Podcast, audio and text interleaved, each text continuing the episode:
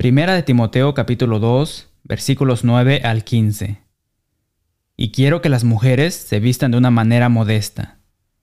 Deberían llevar ropa decente y apropiada, y no llamar la atención con la manera en que se arreglan el cabello, ni con accesorios de oro, ni con perlas, ni ropa costosa. Pues las mujeres que pretenden ser dedicadas a Dios deberían hacerse atractivas por las cosas buenas que hacen. Las mujeres deben aprender en silencio y sumisión. Yo no les permito a las mujeres que les enseñen a los hombres ni que tengan autoridad sobre ellos, sino que escuchen en silencio. Pues Dios primero creó a Adán y luego hizo a Eva. Ahora bien, no fue Adán el engañado por Satanás. La mujer fue la engañada y la consecuencia fue el pecado. Sin embargo, las mujeres se salvarán al tener hijos, siempre y cuando sigan viviendo en la fe, el amor, la santidad y la modestia. Posiblemente no hay un tema más discutido en la iglesia de hoy que el tema de las mujeres que sirven como pastoras. Por consiguiente, es muy importante no mirar este tema como hombres contra mujeres. Hay mujeres que creen que las mujeres no deberían servir como pastoras y que la Biblia coloca restricciones en el ministerio de las mujeres. Y hay hombres que creen que las mujeres pueden servir como predicadoras y que no hay restricciones sobre las mujeres en el ministerio. Este no es un asunto de machismo o discriminación, es un asunto de interpretación bíblica. Primera de Timoteo capítulo 2, versículos 11 y 12 proclaman, las mujeres deben aprender en silencio y sumisión. Yo no les permito a las mujeres que les enseñen a los hombres, ni que tengan autoridad sobre ellos, sino que escuchen en silencio. En la iglesia, Dios asigna diferentes roles a los hombres y a las mujeres. Este es el resultado de la manera en que la humanidad fue creada. Primera de Timoteo, capítulo 2, versículo 13, y la manera en la que el pecado entró en el mundo. Segunda de Timoteo, capítulo 2, versículo 14. Dios, a través de los escritos de los apóstoles, en específico el apóstol Pablo, restringe a las mujeres de servir en roles de enseñanza y tener autoridad sobre los hombres. Esto impide a las mujeres ejercer como pastoras sobre los hombres, lo cual definitivamente incluye predicarles, enseñarles públicamente y ejercer autoridad espiritual sobre ellos. Hay muchas objeciones a este punto de vista, sobre las mujeres en el ministerio pastoral. Una objeción común es que Pablo restringe a las mujeres de enseñar porque en el siglo I las mujeres por regla general eran incultas. Sin embargo, en ninguna parte de 1 de Timoteo capítulo 2 versículos 11 al 14 menciona el nivel educativo. Si la educación hubiese sido un requisito para el ministerio, la mayoría de los discípulos de Jesús probablemente no habrían calificado. Una segunda objeción común era que Pablo solamente restringió a las mujeres de Éfeso de enseñar a los hombres. La epístola de 1 Timoteo fue escrita a Timoteo, un joven evangelista en la iglesia de Éfeso. Vemos que la ciudad de Éfeso fue conocida por su templo de Artemisa, y las mujeres eran la autoridad en esa rama del paganismo. Por lo tanto, la teoría dice que Pablo solo reaccionaba contra las costumbres de los idólatras de Éfeso dirigidas por mujeres y la iglesia necesitaba ser diferente. Sin embargo, en ningún lugar de la epístola de Primera de Timoteo se menciona a Artemisa, ni Pablo menciona la práctica estándar de los adoradores de Artemisa como una razón para las restricciones en Primera de Timoteo capítulo 2 versículos 11 y 12. Una tercera objeción común es que Pablo solamente se está refiriendo a los esposos y las esposas, no a los hombres y a las mujeres en general. Las palabras en griego para mujer y hombre en 1 Timoteo capítulo 2, versículos 11 al 14, podrían referirse a esposos y esposas. Sin embargo, el significado básico de las palabras es más amplio que eso. Adicionalmente, las mismas palabras en griego son utilizadas en los versículos 8 al 10. La pregunta es, ¿solo los esposos deben orar en todo lugar, con manos santas levantadas a Dios y libres de enojo y controversia, como lo dice el versículo 8?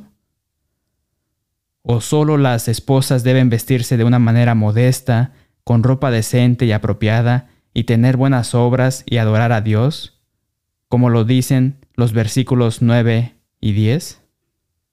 Por supuesto que no. Los versículos 8 al 10 claramente se refieren a los hombres y mujeres en general, no solamente a los esposos y a las esposas. No hay nada en el contexto que debiera indicar una limitación para esposas y esposos en los versículos 11 al 14. Sin embargo, otra objeción a esta interpretación de mujeres en el ministerio pastoral es en relación con Miriam, Débora, Hulda, mujeres que mantuvieron posiciones de liderazgo en el Antiguo Testamento. Es verdad que estas mujeres fueron escogidas por Dios para un servicio especial para Él, y que ellas son modelos de fe, coraje y sí, liderazgo. Sin embargo, la autoridad de las mujeres en el Antiguo Testamento no es relevante para el tema de los predicadores en la Iglesia. Las epístolas del Nuevo Testamento presentan un nuevo paradigma para el pueblo de Dios, la Iglesia, el cuerpo de Cristo, y ese paradigma involucra una estructura de autoridad única para la Iglesia, no para la nación de Israel o cualquier otra entidad del Antiguo Testamento. Argumentos similares se hacen usando a Priscila y Febe en el Nuevo Testamento. En el libro de los Hechos, en el capítulo 18, Priscila y Aquila son presentados como ministros fieles de Cristo. El nombre de Priscila es mencionado primero, indicando probablemente que ella era más prominente en el ministerio que su esposo. Pero preguntemos, ¿enseñaron Priscila y Aquila el Evangelio de Jesucristo a Apolos, a un orador elocuente que conocía bien las escrituras? La respuesta es sí. Lo llevaron aparte de los demás y le explicaron el camino de Dios con aún más precisión. Hechos capítulo 18, versículo 26. ¿Dice la Biblia alguna vez que Priscila pastoreó o predicó en una iglesia o que enseñó públicamente o se convirtió en la líder espiritual de una congregación de cristianos? Sin embargo, en ninguna parte se describe a Priscila participando en una actividad de ministerio que esté en contradicción con Primera de Timoteo capítulo 2, versículos 11 al 14. En Romanos capítulo 16, versículo 1, a Febe se le considera una diaconista o sierva en la iglesia, y es altamente elogiada por Pablo. Pero como con Priscila, no hay nada en las escrituras que indique que Febe fuera una pastora o predicadora o maestra o líder de hombres en la iglesia apto para enseñar.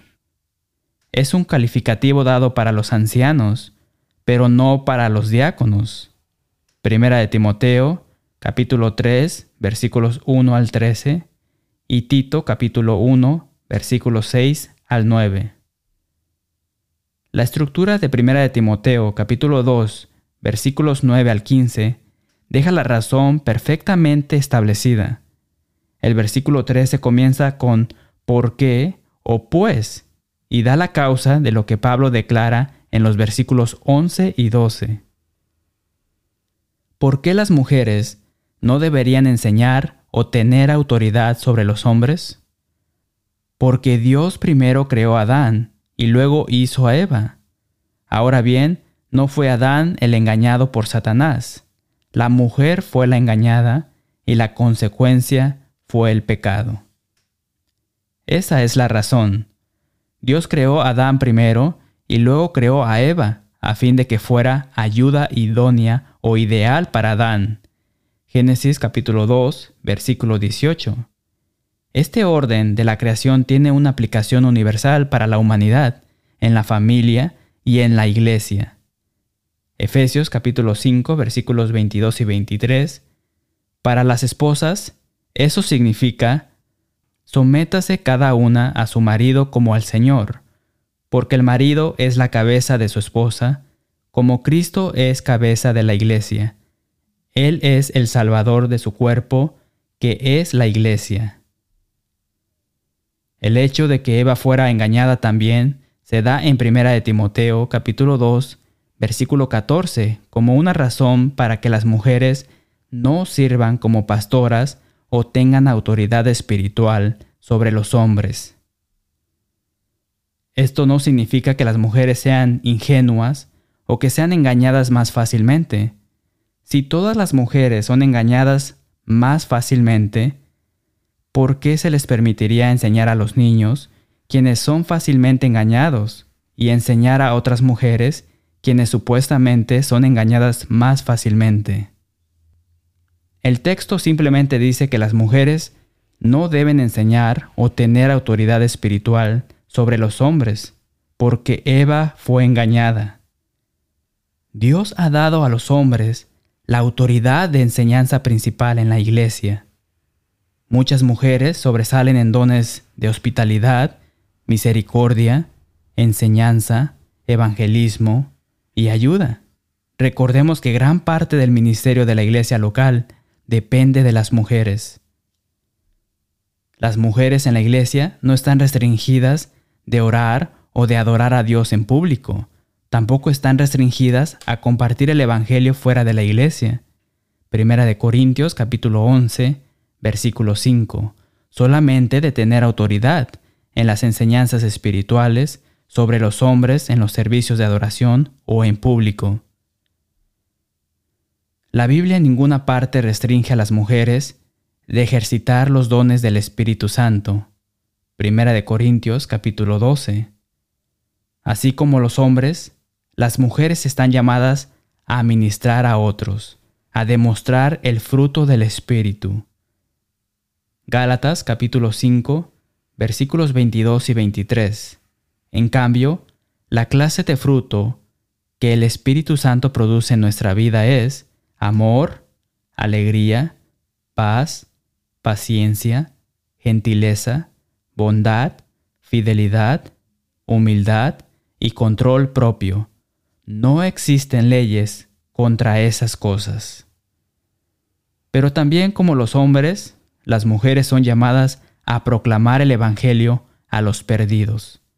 Mateo capítulo 28, versículos 18 al 20, Hechos capítulo 1, versículo 8, y Primera de Pedro capítulo 3, versículo 15, que nos dice, en cambio, adoren a Cristo como el Señor de su vida.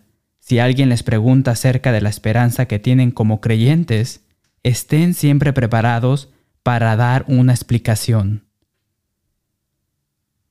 Dios ha ordenado que solamente los hombres sirvan en posiciones de liderazgo y de autoridad de enseñanza espiritual en la iglesia. Esto no es necesariamente porque son mejores maestros o porque las mujeres son inferiores o menos inteligentes. Tal no es el caso es simplemente la manera en que Dios designó la iglesia para que funcione. Los hombres deben ser ejemplo en liderazgo espiritual, en sus vidas y a través de sus palabras. Las mujeres deben asumir un papel menos autoritario.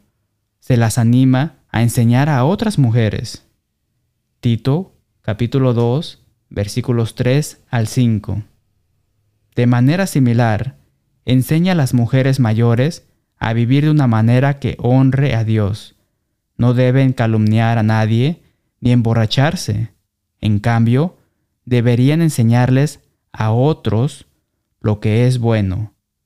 Esas mujeres mayores tienen que instruir a las más jóvenes a amar a sus esposos y a sus hijos, a vivir sabiamente y a ser puras, a trabajar en su hogar, a hacer el bien y a someterse a sus esposos. entonces no deshonrarán y no será blasfemada la palabra de Dios. La Biblia tampoco restringe a las mujeres de enseñar a los niños. La única actividad de la que están restringidas es de enseñar o tener autoridad espiritual sobre los hombres en las reuniones de adoración o en público. Todo esto impide que las mujeres sirvan como pastoras, predicadoras o líderes de hombres. De ninguna manera esto las hace menos importantes. Más bien, les da un ministerio enfocado más de acuerdo con el talento dado por Dios. Finalmente, hacemos eco al sentimiento del apóstol Pablo cuando escribió en Romanos capítulo 16, versículo 16, os saludan todas las iglesias de Cristo. Hasta la próxima semana y que Dios les bendiga.